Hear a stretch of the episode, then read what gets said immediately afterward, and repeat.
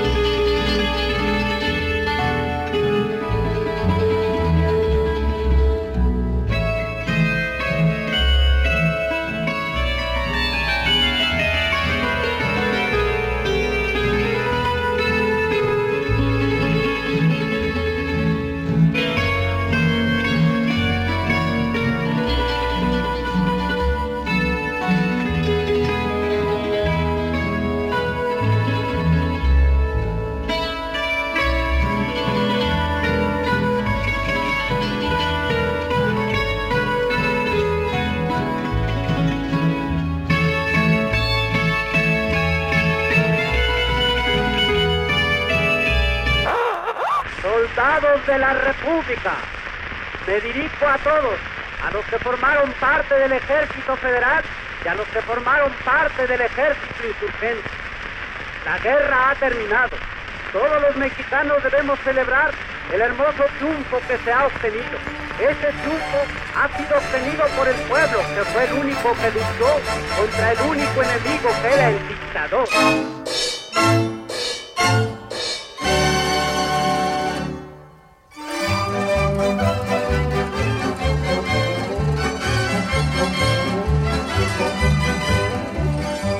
¿Cómo les va? ¿Cómo les va? Muy buenas tardes. Tengan todos ustedes en Confesiones y Confusiones. Con este gusto, acabamos de escuchar la voz de Francisco y Madero, aquel revolucionario que originó esa gesta heroica, patriótica.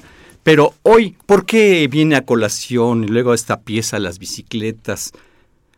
Hoy es Día Mundial. ¿De qué? Ay, escucho esta música así la cucaracha, ¿se acuerdan? Ocurre que en este momento quiero declarar, hacer público mi amor. Qué cursi me estoy viendo, pero bueno, es una confesión. Efectivamente, lo llevo prendido en el corazón. Me toca las paredes de cada poro de mi piel y no dejo y no suspendo. Le amo, lo confieso, le amo. ¿Escuchan?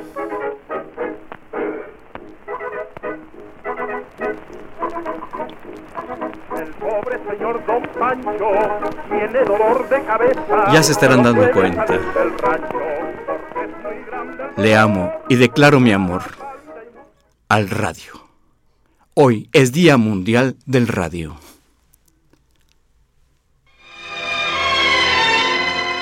Chucho el Roto. La historia de un hombre que protegió a los pobres y luchó contra la injusticia. Caminito de la escuela. Bien, efectivamente, eh, no podemos apartarnos de lo que nos ha generado ese sentimiento que nos ha acompañado desde hace muchos años. Todos ustedes podrán confirmar lo que les señalo.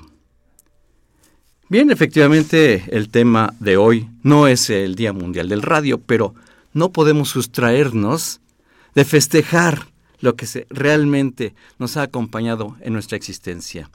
El día de hoy tendremos en el programa de Confesiones y Confusiones el tema El amor mitos y realidades. Bueno, a propósito de que ya estaba yo confesando, bueno, que ya confesé mi amor, esa es la verdad. Y pues en este momento me imagino que estoy en un consultorio, tal vez en algún diván, y me sujeto a un proceso psicoanalítico. ¿Qué les parece? En ese proceso psicoanalítico, uno abre su alma, su corazón, sus confesiones y sus confusiones. Como cuando calienta el sol ahí en la playa. Buenas tardes, lo que pasa es que estamos muy entusiasmados por el amor, digo, por el radio, exacto, por el radio. Eh, en los controles técnicos Crescencio Suárez Blancas, muchas gracias, querido cómplice. Te estoy mirando esa sonrisa cómplice. De verdad, yo sé que gozas porque escuchar eso del radio es maravilloso. Pues vienen confesiones y confusiones que ya llevamos un rato eh, tratando de eh, proporcionarles información que resulta relevante en nuestras vidas. El programa de Confesiones y Confusiones se, se, enorgullece de poder recibir a una gran amiga, mi querida amiga, la maestra Michelle Charlier Curie. Hola Guillermo, ¿cómo estás? ¿Cómo te va, Michelle? Muy bien, muchas gracias. Contenta de venir a hablarles sobre el amor. Oh, vamos a hablar sobre el amor. Yo, empecé muy cursi, pero bueno, no todo es cursilería, más bien ahí vamos a averiguar más cosas.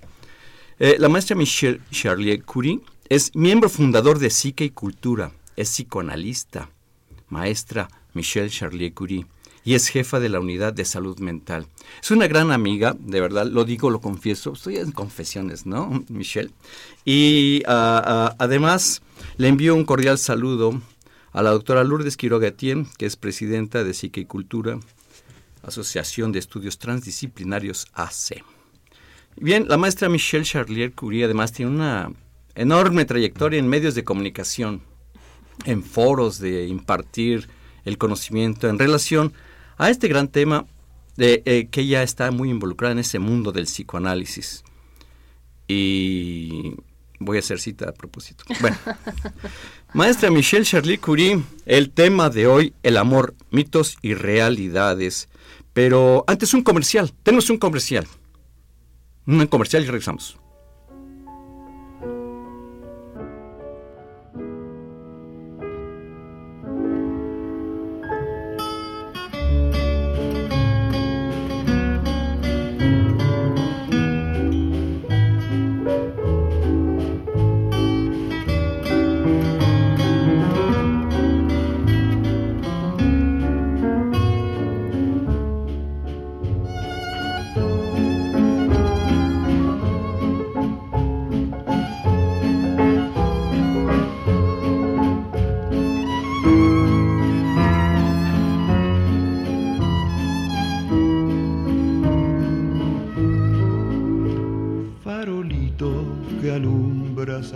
En Confesiones y Confusiones celebramos el Día Mundial del Radio. Y estábamos escuchando Farolito de, ustedes saben quién, Agustín Lara. El tema de hoy, el amor, mitos y realidades. Comercial. El pobre señor Don Pancho tiene dolor de cabeza no puede salir del rancho porque es muy grande el dolor. Su cara pálida y mustia parece la de un cadáver, pero recuerda su angustia lo que le diera un doctor. Parece dolor de cabeza un doctor bien. El amor y mitos y realidades. Maestra Michelle Charlier Curie el amor. ¿Por qué? qué? ¿Qué pasa con este aspecto tan criticado, tan aplaudido, tan ensoñado? Claro. Pues e, es un gran tema, este tema del amor, porque pensamos que el amor se nos da y ya, y la verdad es que el amor es una, tiene que ser una construcción. Me parece que estamos en un tiempo en donde se confunde todo lo que es el amor con el enamoramiento en donde uno piensa eh, que de inmediato ya conoce el amor de su vida y en tres, cuatro semanas quieren hacer la vida con esas personas, hacen y de repente se van a vivir juntos, todo sucede muy rápido y al cabo de seis, ocho meses pues desconocen a esa persona y vienen los quiebres o los rompimientos, ¿no? ¿Por qué está sucediendo eso?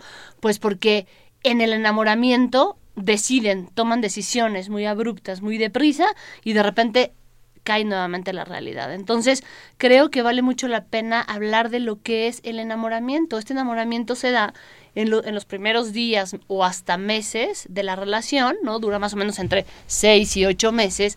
Y nosotros los psicoanalistas decimos que es un estado psicótico, el enamoramiento.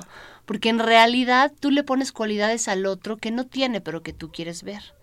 Entonces, si nosotros dividimos esa palabra, enamoramiento, entenderemos que es un enamoramiento, o sea, es una mentira del amor. En realidad yo no me enamoro de la persona como tal cual es, sino de, me, me enamoro de la persona que yo quiero ver y además esa persona se cae en detalles, etcétera, porque es todo el momento de la conquista seis, ocho meses después llegan las parejas a terapia diciendo, no, es que ha cambiado muchísimo y es, no es la persona de la cual yo me enamoré y efectivamente no es la persona de la cual tú te enamoraste porque esta persona que está después de ocho meses es la real. Ya no es como esta situación ideal que tú veías antes. Y el problema está siendo ese, o sea, nos estamos comprometiendo muy pronto y después nos estamos dando cuenta que las personas cambian, ¿no? Y en realidad es que no, no cambian cuando cambiaron fue en esa etapa del enamoramiento para conquistar al otro y ponerle cualidades al otro que en realidad no tiene. ¿Por qué un estado psicótico entonces? Porque estamos fuera de la realidad. O sea, estamos viendo a la persona como no es, sino como yo la quiero ver. Ponemos muchas cosas ideales y entonces aquí podemos hablar un poco de Freud. Sigmund Freud, padre del psicoanálisis, decía que hay dos tipos de amor. El amor genuino y el amor narcisista. El amor genuino solo se puede dar en la relación filial de padres a hijos. Es decir, es un amor en donde realmente doy sin esperar nada a cambio. Es genuino lo que siento por ese sujeto, por esa personita, y le doy todo lo que puedo sin esperar absolutamente nada a cambio. Por eso se dice que solo es filial, porque el amor de pareja es un amor narcisista. Es decir, yo doy, pero espero recibir lo mismo, o espero recibir algo a cambio. Entonces, ¿por qué narcisista? Porque yo siento que tengo ciertas cualidades y dentro de esas cualidades quiero que el otro también las tenga. Entonces le voy a pedir que lo haga, ¿no? Y de repente vemos, ay, es que es súper detallista y me regalaron las flores que me gustaba. Y te das cuenta que en una charla alguna vez él, le preguntó, ¿y cuáles son tus flores favoritas? ¿no? Y ahí, pues evidentemente, le va a regalar las, las flores favoritas. Todo eso son etapas ideales, no son etapas reales. Hay que bajar entonces de la idealización a la realidad. Y cuando se baja la realidad realmente es para saber si puedes hacer una vida de pareja o no con esa persona, con ese sujeto.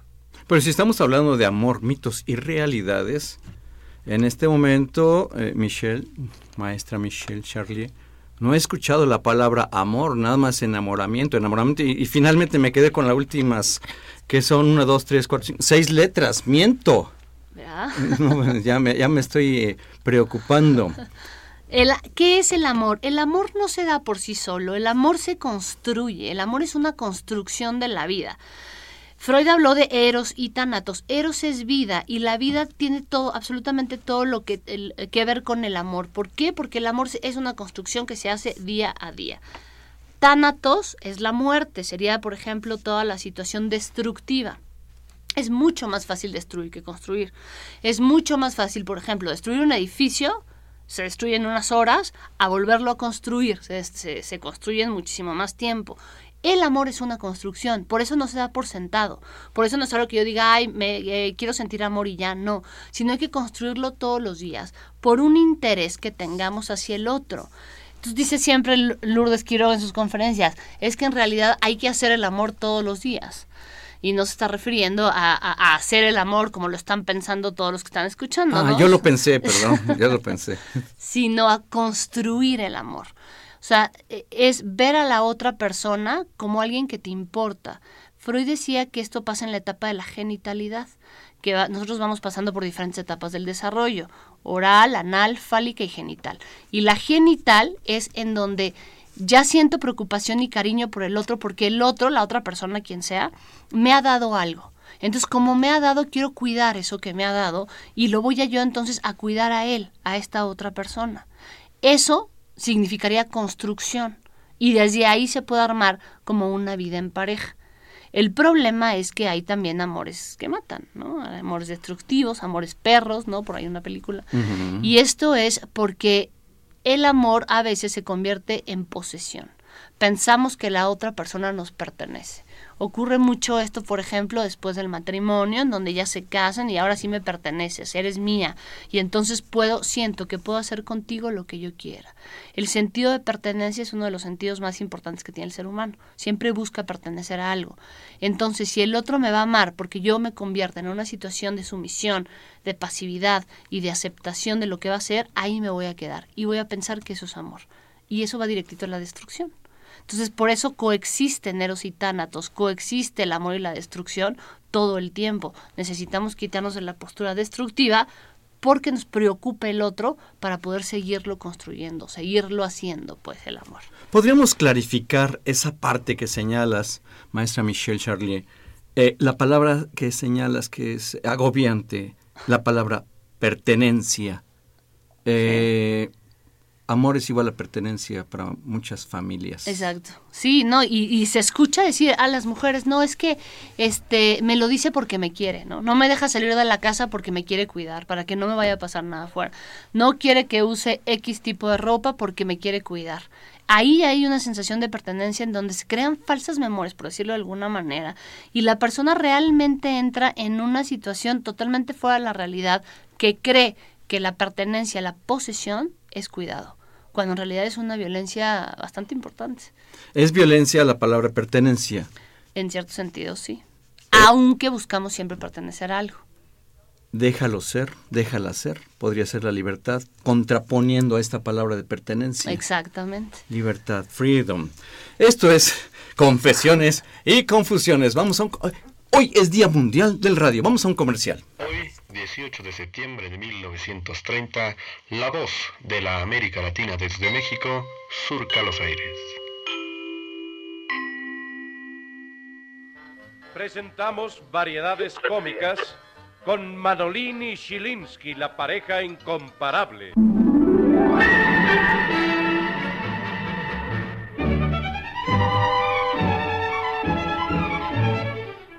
Chilinsky, ¿qué tal? ¿Qué tal, Manolín? Qué milagro que nos vemos. Emulsión de Scott de aceite puro de hígado de bacalao con hipofosfitos de cal y de sosa, tan agradable al paladar como la leche. El gran remedio para la cura radical de la tisis, escrófula, anemia, raquitis, debilidad general y todas las enfermedades extenuantes tanto en los niños como en los adultos. Ningún medicamento hasta hoy descubierto cura las afecciones del pecho y vías respiratorias o restablece a los anémicos, escrofulosos y raquíticos con tanta rapidez como la emulsión de Scott. De venta en todas las boticas, droguerías y farmacias. Cuando se sube licor se apetece un refrescante, un vaso bien rebosante con la sal de huasicón. Qué sabrosa, sal de uva, que sabida la pica. Los doctores, la receta para niños y demás. yo la llevo en el bolsillo siempre que salgo a viajar la tomo con frecuencia para casi todo más. Me gusta la sal de uva que fabrica la picor y está tan conocida que no admite boicot. Por eso yo la pido, no quiero imitación, porque tomar sal de uva es como una bendición. Que sabrosa, sal de uva, que fabrica la picor. Los doctores, la receta para niños y demás. Yo la llevo en el bolsillo. En Confesiones y Confusiones. ¿Qué les parece? Vamos a tener una serie de comerciales a lo largo del transcurso del programa, pero de esos comerciales del antaño. Y recordarán y, y la nostalgia les podrá invadir, así como el amor a muchas personas invade. confesiones y confusiones, todo un equipo de trabajo eh, participando, encabezando el licenciado Cuauhtémoc Solís Torres, eh, eh, le envío un cordial saludo al equipo, Itzel Hernández Fernández, el licenciado Alfredo Pineda Sánchez, todo un equipo de trabajo, Magdalena de la Cruz Olvera, todos, todos, soy Guillermo Carballido y tenemos el gusto de estar con la maestra Michelle Charlier Curie, psicoanalista. ya hemos entrado en algunos términos que resultan contradictorios en la existencia de nosotros en el cotidiano, Michelle, maestra Michelle. Y el amor es construcción, pero has pronunciado unas palabras que me han lastimado, lo confieso. Tendencia a la destrucción. Sí, la, la situación aquí es que estamos en un mundo que que tiende a, esta parte de la destrucción, o sea, se tiende a lo rápido y hemos hablado que es mucho más rápido destruir que construir. Por eso de repente nos preguntamos dónde está el amor, ¿En, dónde se ha quedado el amor con tanta guerra, con tanta desigualdad, con tanta intolerancia, ¿no? Y, y me parece que ahora como todo lo queremos tan rápido, se confunde muchísimo, por ejemplo, todo lo que es la sexualidad dentro del amor con el sexo. Entonces queremos las cosas rápido, queremos las cosas sin ya que haya una posibilidad de, de, erotizar al otro, de realmente ver al otro o escuchar al otro, porque queremos satisfacciones rápidas e inmediatas. Eso nuevamente va hacia la destrucción. No, es una compulsión en donde queremos más y más y más, cada vez más, eh, perdiéndonos de toda la situación apasionante que nos puede dar el amor porque ya no es amor lo que vemos en muchas parejas. Lo que vemos en muchas parejas ya es una situación de intolerancia. Estamos en un mundo muy rápido, o sea, las cosas van muy, muy rápidas de consumismo absoluto, en donde hay que trabajar ahora mucho más horas para tener una vida más o menos estable, ¿no? Más o menos este eh, al día, y entonces pensamos que ya no hay tiempo para el otro hemos perdido lo humano de lo humano, hemos perdido la capacidad de escucha, hemos perdido la capacidad del habla. Todo eso lo hemos convertido por oír y por supuesto estamos en un mundo virtual que sin quererlo satanizar también aleja mucho al otro. ¿Cuántas parejas no vemos en los restaurantes o en los bares o en los cafés que están nada más con los celulares mensajeando, ¿no? Entonces ya no puede haber una, una comunicación diádica de dos, sino de tres, de cuatro, de cinco personas, ¿no? Esta, e, este mundo virtual que hace nos acerca de los lejos, de los que están lejos, pero nos aleja de los que están cerca. Entonces vemos que se pierde mucho esta situación de intimidad. El amor es igual a vida que la vida es sexualidad, no sexo, y la sexualidad va dirigida al cuidado hacia el otro. Y me parece que todo eso se va perdiendo, insisto, por el consumismo y porque vamos en un mundo muy, muy acelerado. ¿Qué tenemos que hacer? Detenernos un poco a pensar en el otro, hemos perdido también la capacidad de pensar en el otro, en cómo está el otro, en relación o con respecto a lo que hago yo. Pensamos que lo que yo hago no afecta o no importa o mañana le pido perdón y ya tratamos de hacer entonces reparaciones maníacas, ¿no? Diría por ahí Melanie Klein, que son reparaciones, que es cuando... En realidad nosotros cuando estamos con las personas y cometemos algo que las lastima, tenemos que reparar a esa persona, pero tiene que ser una reparación que vaya hacia lo genuino, insisto, que vaya realmente hacia el cuidado de la persona. Muchas veces se pierde esa reparación genuina de, oye, perdón, sé que te lastimé, no voy a reflexionar por qué lo hice para dejarlo de hacer, para convertirlo en una reparación maníaca. ¿Qué es la reparación maníaca? Te regalo flores, chocolates, te doy un beso y ya. Pienso que borrón y cuenta nueva. Y dentro de ese borrón y cuenta nueva se vuelve a repetir y a repetir y a repetir la acción. Nosotros somos adictos a la repetición.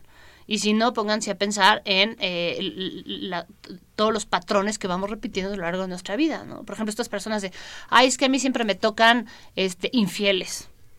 ¿Realmente te tocan infieles? ¿O qué pasará contigo que buscas siempre personas que te van a hacer ese daño?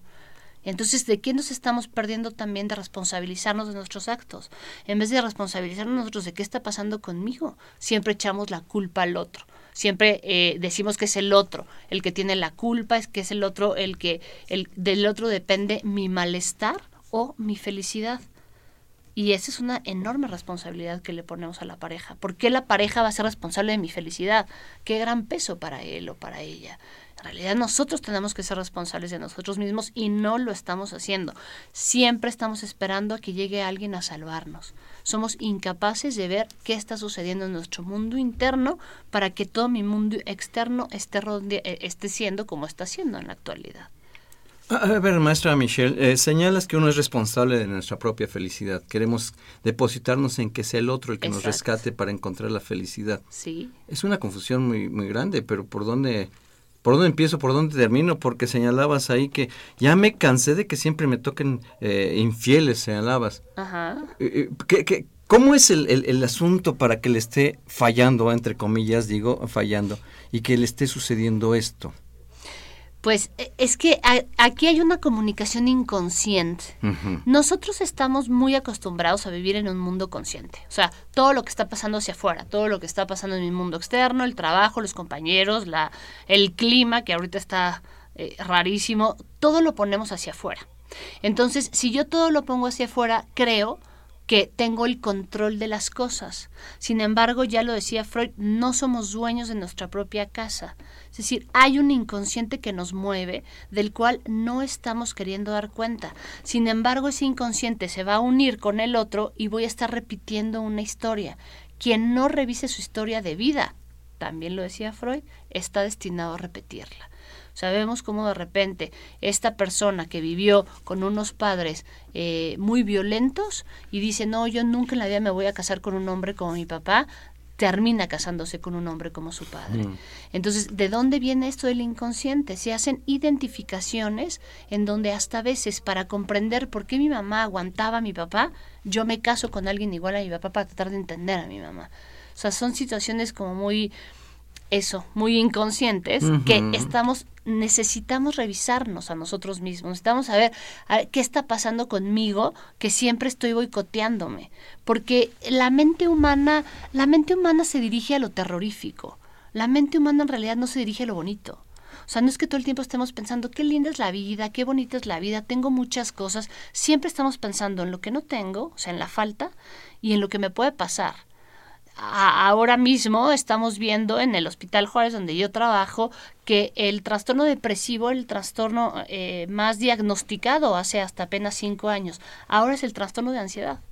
¿Por qué el trastorno de ansiedad? Pues simple y sencillamente porque las personas ya no saben qué quieren, temen muchísimo lo que va a pasar y entonces entran en estados de ansiedad brutales. ¿Cómo han incrementado, por ejemplo, las pastillitas estas para dormir de cualquier tipo? Han incrementado muchísimo y es porque la gente ya no está pudiendo dormir. ¿Por qué? Porque esta mente insisto, se va lo terrorífico. O sea, no es cierto, es mentira que nacemos así bonitos y pensando en el amor y en la felicidad, no. Por eso necesitamos detenernos, ¿no? Por eso necesitamos, que decía también Freud, la cultura para que detenga nuestra pulsión. Porque si nosotros no, no detenemos esa pulsión, esa pulsión se va a destruir, no se va a amar. ¿Por qué necesitan ponernos leyes? Para no destruir a los demás. ¿Por qué necesitan ponernos pecados? Para no destruir a los demás. ¿En qué momento hay un pecado que diga no serás tan feliz? Porque tendemos siempre a lo negativo, a lo doloroso, a lo destructivo. Lo que en realidad nos cuesta trabajo es amar, no odiar odiar es mucho más fácil, pues, ¿no?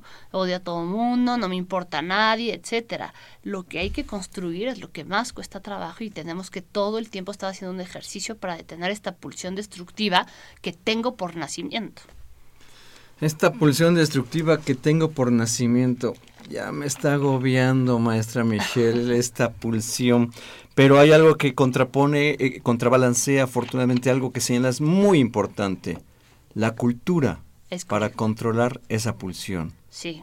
Y esa gran cultura que se ha forjado, forjado a través de la historia de la humanidad, que podemos emplearla y aprovecharla y recorrer y recurrir a esa historia como hoy es Día Mundial del Radio. Vamos a hacer una pausa. Eh, les invitamos quienes gusten comunicarse al aire, quien quiera que salga su llamada al aire, marquen al 5682 2812.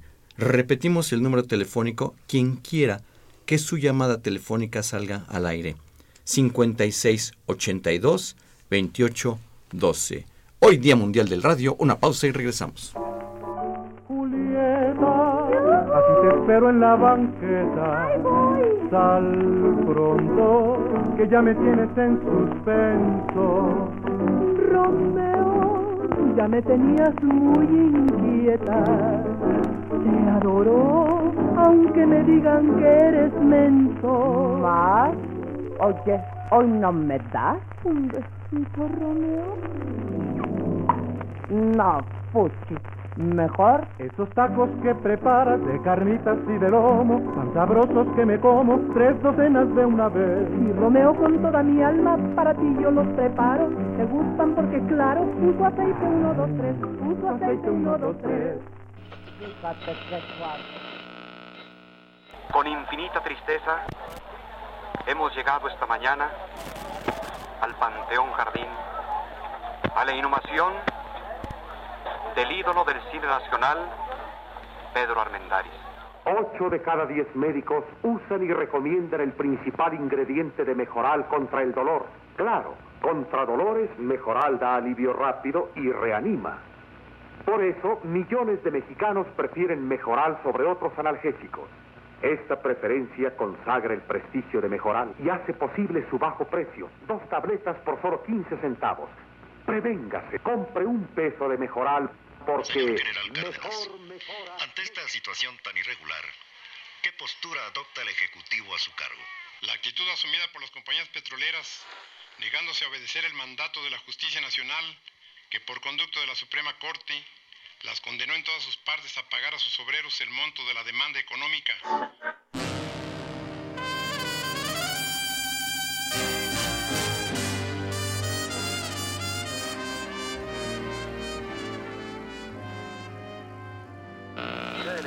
Domingo 20 de julio de 1969. Mientras en todo el mundo casi mil millones observaban, Neil Armstrong bajó cuidadosamente por una escalera hacia el milenario polvo de la Luna.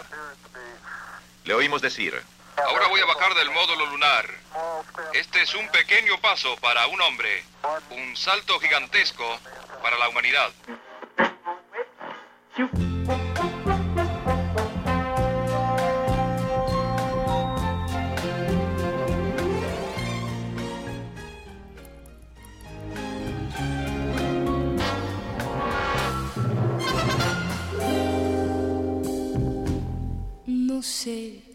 Exactamente qué pasó. Oigan eso, oigan. Angélica María. Oigan. Le cambió. Nuestro lo bonito. Lo bonito, claro, es bonito. ¿Qué te pasó? No, no, no, no. ¿A dónde va nuestro amor?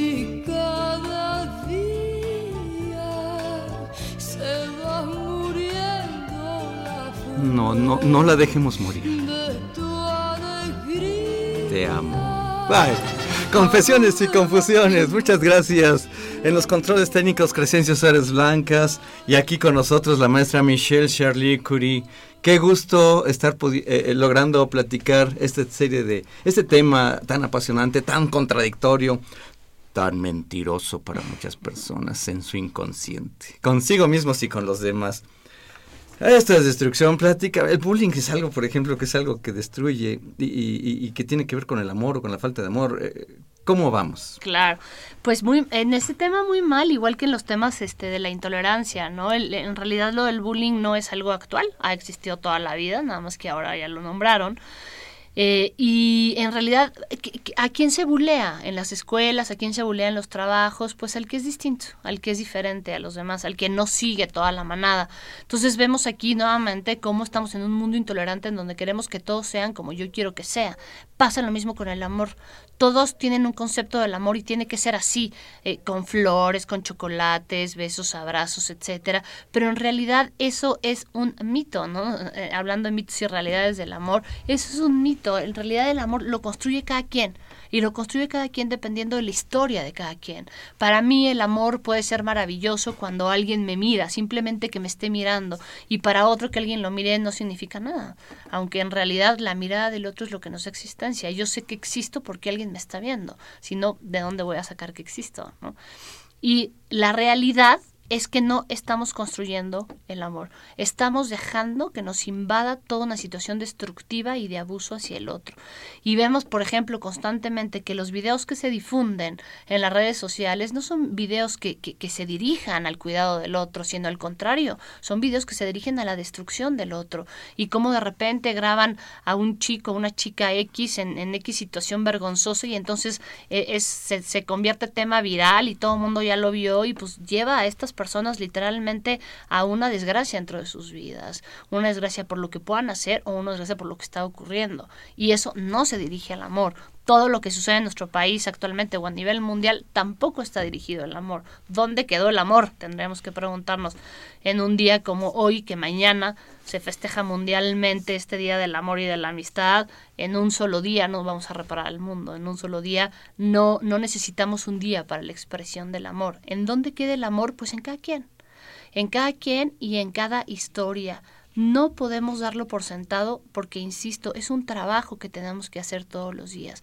Ver al otro y cuidar al otro cuesta trabajo, no se da por sentado.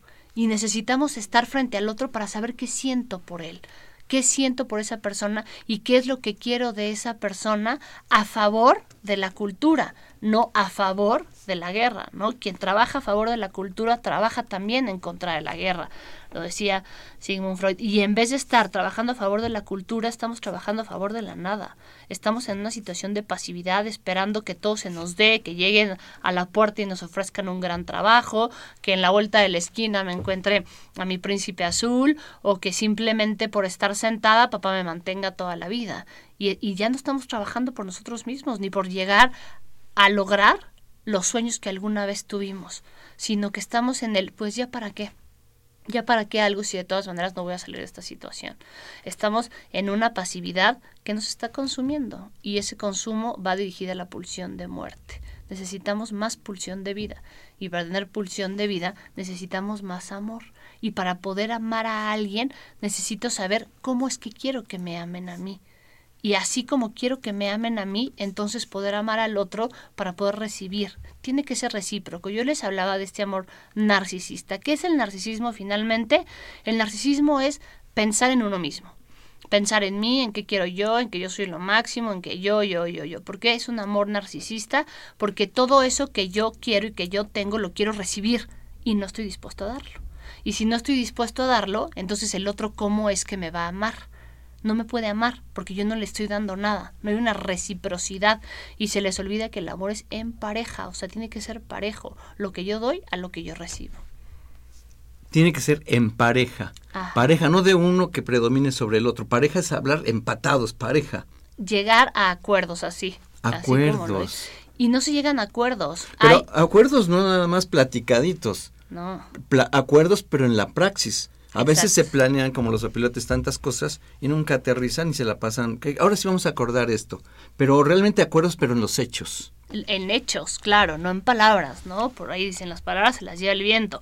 Necesitamos hablar, sí, pero necesitamos, eh, eh, y, por eso hasta anatómicamente estamos así hechos, ¿no? Porque tenemos dos oídos y una boca, pues porque tenemos que escuchar lo doble de lo que hablamos, ¿no? Entonces hay que escuchar al otro, ¿qué quiere el otro? Preguntárselo, decírselo, porque si nada más yo llego y las cosas van a ser así y así y así, el otro va a actuar como yo, quiere, yo quiero que actúe, porque estoy anulando su deseo y estoy anteponiendo el mío en el otro.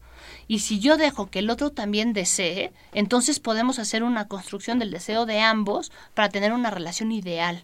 Y no me refiero a sin problemas, no, sino una relación en donde se pueda hablar el uno con el otro y no solo se pueda mandar o solo se pueda este eh, eh, realizar el mandato, ¿no? O sea, no es una, una, una cosa de, de obediencia, mandato, sino una cosa de acuerdos entre los dos, entre la pareja. Construyendo entre los dos. ¿Podríamos clarificar un poco ese aspecto? Quien guste comunicarse al 5682-2812, repito, número telefónico 5682-2812, con mucho gusto aquí eh, para participar en este tema del de, eh, el amor, mitos y realidades.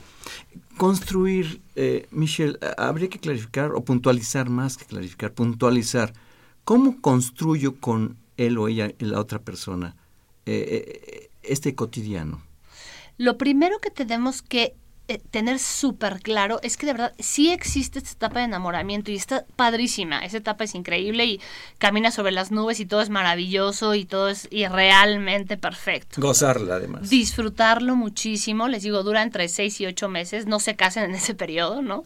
Para que después puedan conocer al otro. ¿Cómo es que puedes conocer al otro? Escuchándolo hay que escuchar a la persona que está enfrente de nosotros. No sabemos escuchar. Estamos nada más queriendo escuchar lo que queremos escuchar, no lo que el otro quiere decirnos. Entonces, de una conversación de media hora, probablemente yo puse atención en dos, tres cosas que me convienen. No puse atención en todo lo que le gusta y todo lo que eh, es hubo un pequeño programa que hicieron este sobre las parejas, parejas que llevaban seis meses de conocerse, otras un año y otra tres años de conocerse. Entonces los separaban por cabinas y les preguntaban que cuál era el sueño que pensaban que tenía el otro para su futuro. Pues ninguno supo. O sea, decían cosas Eh. que no tenían nada que ver. ver, ¿No supo lo que el otro deseaba en su futuro, en su sueño? Sí, o sea, era más bien el deseo de ellos. O sea, por ejemplo, le preguntaban al hombre, bueno, ¿y tú qué crees que tu esposa quiera dentro de cinco años? Y él decía, no, pues tener una casa más grande. Era el deseo de él, no el de ella. Y ninguno pudo concordar. No importa el tiempo, si llevaban poco tiempo, si ya llevaban más tiempo, el punto es que nadie sabía lo que el otro realmente quería, sino ponían el deseo de ellos o de ellas a lo que pensaban que el otro quería, no lo que realmente era. Y ahí es donde se rompen los acuerdos. Qué interesante. Me da mucho gusto escuchar esto, maestra Michelle Charlier. Eh, eh, el escuchar al otro, y escucharlo realmente y reverberar, bueno, hacerlo notar, que se palpe lo que el otro me dijo y yo lo entendí. Exacto, Por- exacto. ¿Verdad? Porque hablan y, bueno, ya te oí, pero estoy oyendo mi yo. Sí, Y es sí. cuando no hay coincidencias y nacen estas confusiones y va para pique como el Titanic ese amor. Exactamente. Sí, y lo que, y, y ahora que mencionas el Titanic es, es, es fascinante porque lo vemos en, en que el Titanic en realidad lo hundió el iceberg, ¿no? Y hay muchos iceberg en el camino, cuidado. Tenemos llamada telefónica, maestra Michelle Charlier. Muy buenas tardes, ¿con quién tengo el gusto? Con Ricardo Gómez. Ricardo Gómez, a sus órdenes. Y miren, nada más dos cosas. Sí. Una, este, aunque cada quien puede tener una idea más o menos clara o no tanto, creo que sería bueno que la doctora pudiera clarificar lo más posible cuál es la diferencia entre sexo y sexualidad. Y por otro, por otro lado, este, a ver qué, qué nos puede decir acerca de estas relaciones aparentemente nuevas, aunque parece que ya tienen algunos antecedentes, de las relaciones llamadas swingers y por otro lado del poliamor, que según dicen son son muy diferentes entre sí y en algunos aspectos casi opuestas. Pero a ver qué nos puede decir la doctora sobre esto, ¿no? Correctamente, Ricardo Gómez, le agradezco mucho su participación. Sí, bueno, muchas gracias. Vamos a escuchar a la maestra al aire. Y, Gracias, hasta luego. Y gracias, hasta pronto. Hasta luego. Bien, nos llamó Ricardo Gómez y con unos temas muy interesantes que señala. Muchas gracias, Ricardo. Maestra Michelle Charlier, Sí, eh, mu- muy interesante las preguntas que hace Ricardo. En realidad, el sexo eh, lo vamos nosotros a entender como la acción coital, es decir, la acción puramente de la de la penetración, ¿no? En cuanto a, a- a- a lo que se busca en el, en el otro. Y la sexualidad es todo, o sea, la sexualidad es una caricia, es una mirada, es el acercamiento físico, es, es erotizar el cuerpo, o sea, tocar al otro, eh, apasionarse por el otro sin necesidad, sin la forzosa necesidad de terminar con el coito. Esa es la diferencia entre sexualidad y sexo. La vida es la sexualidad. La vida es poder, es poder estar apasionado con la vida, con lo que uno huele, con lo que uno ve, con lo que uno desea, con la forma de ver al otro, ¿no? Esa sería la diferencia.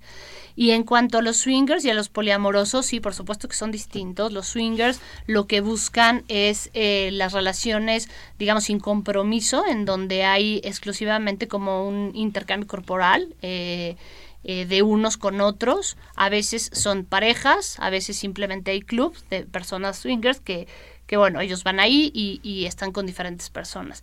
Y los poliamorosos sí tienen relación eh, emocional, o sea, sí, sí tienen una relación mucho más allá de lo sexual, eh, pero puede ser con dos o más personas, pero sí hay una relación. En el swinger no hay forzosamente una relación con el otro, y aquí sí, sería como las diferencias de estos. el poliamor, si hay una relación con los demás, una Sí. relación, estamos hablando a nivel afectivo. Sí, una relación afectiva y todos están enterados de la situación. Por eso no hay infidelidad, porque se sabe que, que pues está con uno, con el otro, con, o con varias. O sea, hay conocimiento y acuerdo para permitir ese tipo de relación. Así es, así es. Y realmente hay, hay eh, eh, está esta situación de, de, del amor en la relación. En el swinger es intercambiar parejas sin compromiso, o sea, no hay un compromiso sentimental en, en la relación, en el acto sexual con el otro. Y que en el mismo que también media el acuerdo entre las personas. O sea, no se vale. Y se avisa, se dice, se le, se le señala, mira lo que voy a hacer esto y el otro está de acuerdo, o la otra está de acuerdo. Es correcto. Muy bien, pues eh, Ricardo Gómez, qué, qué, qué bien que llamó, así como se comunicó al 5682-2812. Repetimos el número telefónico, quien se uh, guste sumar a su participación, marque 5682-2812. Estamos en el tema de confesiones y confusiones, el amor, mitos y realidades con la maestra Michelle Charlier Curie. Y regresamos. Eh, tenemos otra llamada telefónica. Perfecto. Eh, muy buenas tardes. ¿Con quién tengo el gusto? Bueno. Bueno. Sí, muy buenas tardes. ¿Con quién, ¿con quién hablo? Soy, no sé si decir Bernarda Solís. Sí. Como escritora o Narda Sol como astróloga. Narda Sol también. Sí, eh, yo estuve en psicoanálisis lacaniano durante siete años, o sea que la historia, hasta que el, el psicoanalista me dio de alta. O sea, eh, entiendo bien la posición de la, de la psicoanalista, que yo quisiera saber si su segundo apellido tiene que ver algo con Madame Curie, pero bueno, eso es aparte. Como astróloga, eh, lo que me impresiona mucho es constatar que en gran medida la luna, que es la imagen de la madre, tiene que ver mucho en cómo percibimos a la figura femenina, no solo materna. Y entonces esto nos da muchísima posibilidad para saber cómo somos, porque una cosa es cómo percibimos al otro y otra cosa es esa primera energía primaria de la relación con la madre y cómo ésta nos va a permitir percibir al otro. Bernarda Solís o Narda Sol como astróloga. Eh, bien, eh, la maestra Michelle Charlier Curie ha escuchado eh, su participación. Vamos a hacer la respuesta al aire y agradecerle mucho su participación. Antes de eso, nada más déjeme decirle que estudié la maestría en filosofía con una tesis sobre astrología y que bueno, pues me aprobaron con muchas dificultades porque la academia estaba en contra de mis posiciones, mm. pero no he dejado de ser astróloga y de comprender que no tienen que ver las eh, estas eh, estrellas fijas como las llamaba Aristóteles, sino la distancia de la Tierra al Sol. Y es el clima que nos hace ser de una manera y no de otra. Bernarda Solís, pensar diferente a los demás es una cualidad realmente que hay que aprovechar. Y a pesar de que la adversidad quiere ir contra uno, cuando uno tiene certezas, es interesante estar avanzando en esto. Muchísimas gracias y estamos en comunicación. Gracias. Muy buenas tardes. Hasta Buenas luego. tardes. Bien, nos habló Bernarda Solís o Narda Sol como astróloga, que además tiene una maestría en filosofía, nos dice ella. Eh, Sí, bueno, lo que dice eh, eh, Bernarda es, es muy cierto. En realidad es que nuestro vínculo eh, primario es con la madre la, esta madre representante de la luna, en donde su mirada, decía Jacques Lacan, ya que se analizó ya con un lacaniano, es la mirada más importante y la que siempre vamos a estar buscando en el otro. Esa mirada de la madre al bebé es lo que le dice al bebé existes. Entonces, dentro de esa mirada siempre nos vamos a estar siempre nos vamos a estar tratando de identificar con el otro. Freud lo llamó Edipo, ¿no? Donde está esta relación con la madre, es una relación muy fuerte con la madre, el varoncito busca casarse con, con una figura parecida a su madre y ahí es donde también entra una situación difícil en las relaciones porque cuando la mujer se convierte en madre, entonces deja de ser una mujer sexualizada para convertirse en una mujer madre y el hombre tiende a tener mucho menos líbido en ese momento, pero es porque ya la puso en el lugar de la madre de mis hijos, no de su mujer. Entonces, esto aquí decía Freud que ahí está el problema de la infidelidad, porque finalmente el hombre ya no se siente capaz de poder tener relaciones con esa mujer madre que le representa su propia madre y va a ir a buscar a la mujer puta para poder tener relaciones con ella. Me escuchó mucho, me gustó mucho lo que dijiste ahorita, que va a tener que buscar a la mujer puta para poder realmente eh, completar su vida personal. Así es. Pues qué complicación. A menos que hablen y que haya acuerdos. Ah, bueno, hay solución. hay, solución. Bueno, entonces. Y sobre todo este punto de hablar también de la intimidad. Es muy importante hablar de la intimidad. Y el problema es que en, en, en este país no se habla realmente de la relación sexual, de lo que a uno le gusta, lo que a otro le gusta, de inventar cosas nuevas, de hacer cosas nuevas, etcétera, etcétera. O sea, como que eso hasta lo ven pecaminoso o malo o que eso no se puede hacer con la esposa, ¿no? Y en realidad la esposa eh, puede pues tener bastantes ideas igual que él y las pueden ejecutar eh, juntos, en conjunto, ¿no? Qué bonita es la vida, caray. más telefónicas. Berta López de Ciudad Neza, Estado de México, felicita a la invitada, la maestra Michelle Charlie Curie, y a, un servidor. Muchas gracias, Está, resultan ser un maravilloso programa. Eh, se quedó una pregunta al aire. Curie. Ah, Madame Curie. si tienes alguna relación. No, no tengo ninguna relación. Eh, ok, aclarado ese punto para Bernarda Solís. Otra llamada telefónica al señor Luis Gómez. Hace un rato habló Ricardo Gómez. Esta es otra persona que se llama Luis Gómez de la colonia 201. Felicitaciones por el programa. ¿Qué tiene que ver, pregunta, qué tiene que ver el actuar con el sentir? Me refiero al amor, repito, ¿qué tiene que ver el actuar con el sentir? Ah, bueno, aquí has tocado un punto muy importante, Luis. En realidad, estamos en un mundo que solo actúa y necesitamos dejar de actuar para empezar a sentir un poquito más, ¿no? ¿Qué significa eso? Eh, ya no podemos hablar con el otro, nos da mucho miedo hablar con el otro por la reacción que pueda tener el otro. Entonces, nos hemos estado acostumbrando a reprimir ya no decir las cosas porque pensamos que se van a enojar, que no nos van a entender, que puede ser eh, motivo de burla, etcétera, etcétera. Entonces ya nos quedamos callados. Pero acuérdense que todo eso que estamos reprimiendo son pulsiones, o sea, sentimientos, y toda pulsión tiende a la descarga. Entonces, si yo no lo voy a descargar hablándolo, lo voy a descargar en acción. Es decir, todo lo que no se habla, todo lo que no se habla, se actúa. Si yo no digo, no le digo a alguien que estoy muy enojada, voy a hacer algo para que haga enojar al otro y que el otro entonces sepa que yo estoy enojada, pero no se lo voy a decir. No, pues es, un teléfono descompuesto es de un todos teléfono los días. descompuesto. Entonces, por eso lo que dice Luis es muy pertinente en el sentido de que estamos actuando nuestro enojo, estamos actuando nuestra tristeza, estamos actuando todas nuestras emociones en vez de estar pudiéndolas sentir y apalabrar. Si yo puedo sentir la emoción y entonces le doy un significado a esa emoción, estoy triste porque estoy sola, puedo hacer algo con esa soledad. Pero mientras no le esté dando un significado, solo voy a estar azotándome contra las paredes y llorando por todos los rincones, actuándolo.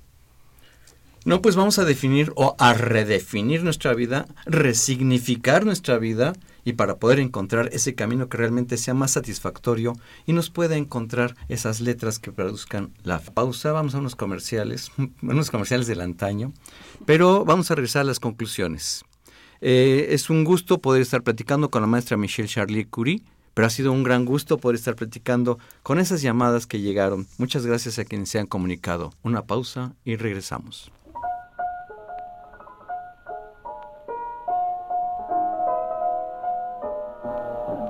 Muñeca, juguete del mejor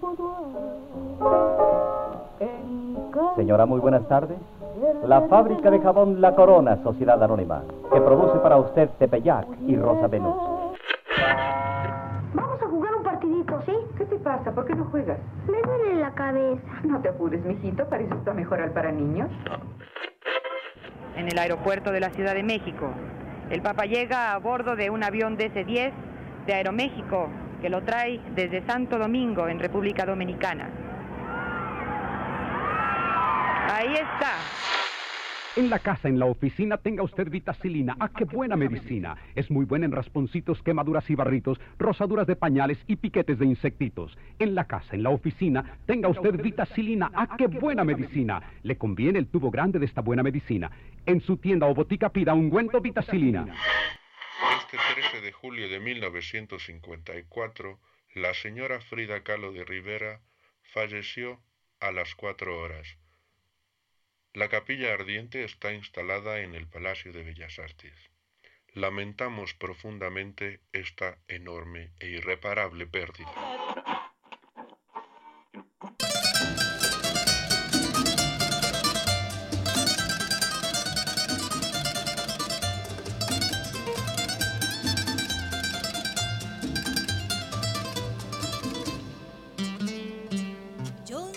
Pude suponerme lo que sucedió. Era un jueguito. No pude suponerme lo que sucedió era un jueguito, pero qué mejor que lo platicamos y ya no me lo supuse cuando entramos en acción. Estamos con la maestra Michelle Charlie Curie. Vamos a las conclusiones de la emisión de hoy, maestra.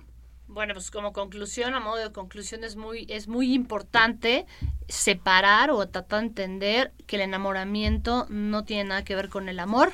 El enamoramiento es esta etapa en donde yo pongo y creo que el otro tiene cualidades que no tiene, pero que yo quiero ver. Y el amor ya es como eso que es la otra persona, lo quiero, tal cual como es, no quiero cambiar absolutamente nada de él y puedo hacer una vida con esa persona porque quiero protegerlo y cuidarlo. Va dirigido como al cuidado hacia el otro. Igualmente el sexo de la sexualidad, en donde eh, dentro del sexo pues va a ser el, el- acto coital exclusivamente y la sexualidad tiene todo que ver con la pasión que yo le pueda imprimir a esa relación. Necesitamos llegar, conocer a la persona, escucharla muchísimo, muchísimo más que lo que nosotros, o sea, y que el otro también nos pueda escuchar y dentro de eso saber cuáles son los acuerdos a los que podemos llegar y si no podemos llegar a ningún acuerdo, entonces tener la suficiente humildad para decir, este no es la persona con la que yo quiero estar, ¿no? Para que ninguno de los dos salga herido.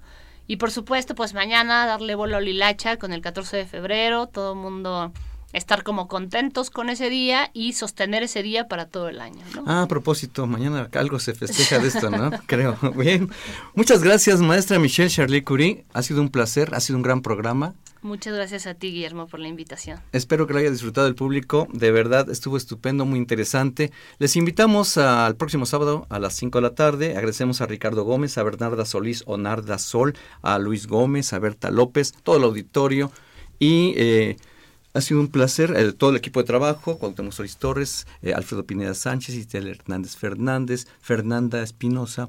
Soy Guillermo Carballido, eh, Magdalena de la Cruz Olvera, todo un equipo de trabajo. Muchos saludos, que la disfruten, síganla pasando bien y seguimos disfrutando e conmemorando el Día Mundial del Radio. Eh, eh, en los controles técnicos, Crescencio Suárez Blancas, muchas gracias. Soy Guillermo Carballido y hasta entonces. Moya Palencia, que sustituye en el cargo a Porfirio Muñoz Ledo, dijo que asumía el cargo con gran sentido de humildad y de responsabilidad, porque en cierto modo representa al pueblo de México.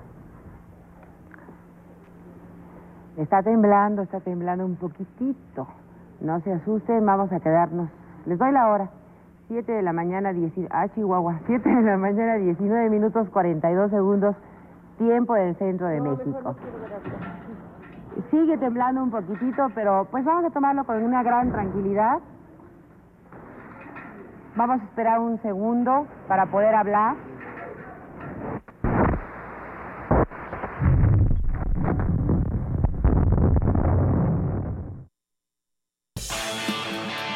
Radio UNAM. Y la Secretaría de Atención A la comunidad universitaria.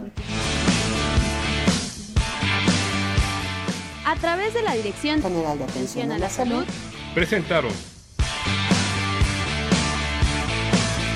Confesiones y Confusiones.